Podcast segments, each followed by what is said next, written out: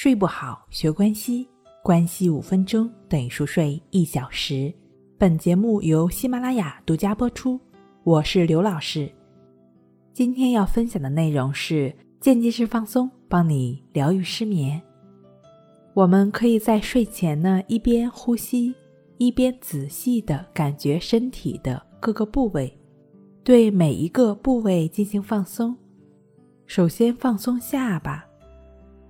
然后放松眼球深处的力量，然后一边慢慢的吐气，一边放松脚尖、后脚跟、脚踝、小腿、膝盖、大腿，最后放松到头顶。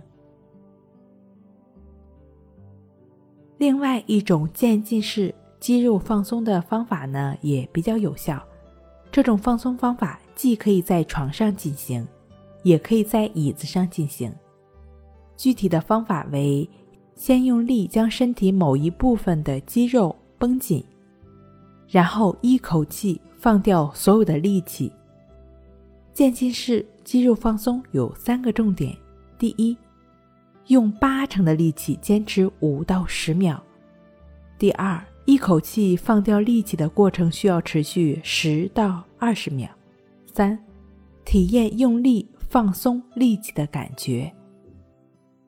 另外的话呢，在对肩部进行渐进式放松的时候，要将双肩向上提，提到几乎可以碰到耳朵的程度，再一口放掉所有的力气。对胳膊进行渐进式放松的时候呢，需要双手用力握紧拳头，手肘弯曲。双臂用力夹紧腋下，接着一口气放掉力气，让自己呈现出一种提线木偶断了线的样子。让肩膀和头部一口气往下放松。在对下肢进行渐进式放松时，两脚呢最好能够高举至地面平行，脚趾朝向天花板。接着像是要将脚后跟。推出去般用力，臀部也开始用力，再用一口气放掉所有的力气。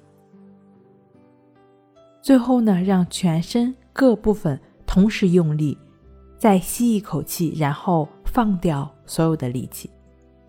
往往在做这个肌肉的渐进式放松的时候，比如说某些睡眠障碍或者情绪困扰的朋友呢，记忆力不是很好。